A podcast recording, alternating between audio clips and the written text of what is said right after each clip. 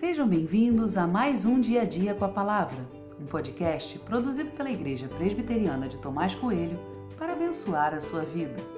O título de hoje é Tratamento para Angústia e tem por base o texto de Juízes 10, 9 e 10, que diz: Os filhos de Amon passaram o Jordão para lutar também contra Judá, contra Benjamim e contra a casa de Efraim, de maneira que Israel se viu muito angustiado.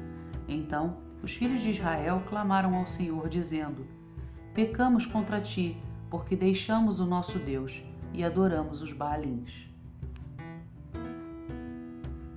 Você tem por hábito tratar os seus sentimentos ou costuma ignorá-los ou até escondê-los? Disfarça a tristeza com mais trabalho ou finge alegria para que ninguém lhe pergunte sobre o que está passando?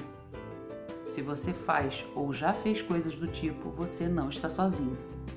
Eu e tantos outros já agimos de forma semelhante. Não confesso isso para que você encontre uma justificativa, mas uma vontade de mudar. Identificar sentimentos que precisam de tratamento é um passo, mas tratá-los é ainda mais difícil. Por vezes, procuramos um médico ou psicólogo e queremos que aquele sentimento apenas não exista. Compramos remédios ou pedimos por um milagre. A solução precisa ser rápida, quase que instantânea. Não queremos sentir isso. Mas qual o papel desses sentimentos em nossa vida? Olho para o texto bíblico e vejo um povo angustiado. A angústia é difícil de definir, mas me remete à ideia de dor no peito ou de uma sensação de que tem algo errado que eu não sei identificar. A angústia é opressiva, pois não nos abandona. Pelo contrário, nos esmaga todos os dias até não aguentarmos mais. O povo estava angustiado porque por 18 anos eles viviam sofrendo a opressão de um povo inimigo.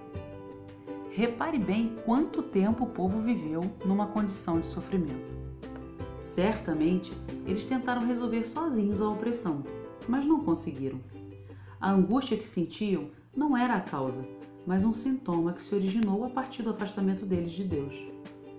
Não quero sentir angústia e nem quero que ninguém se sinta assim. Contudo, às vezes a angústia é o sintoma que nos leva a uma reflexão mais profunda.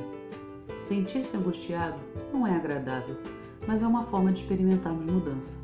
Só Deus pode curar a angústia e tirá-la de dentro do seu coração. Não há tratamento para angústia que não passe por Deus. Fale com Ele e trate com Ele tudo o que está lhe provocando esse mal.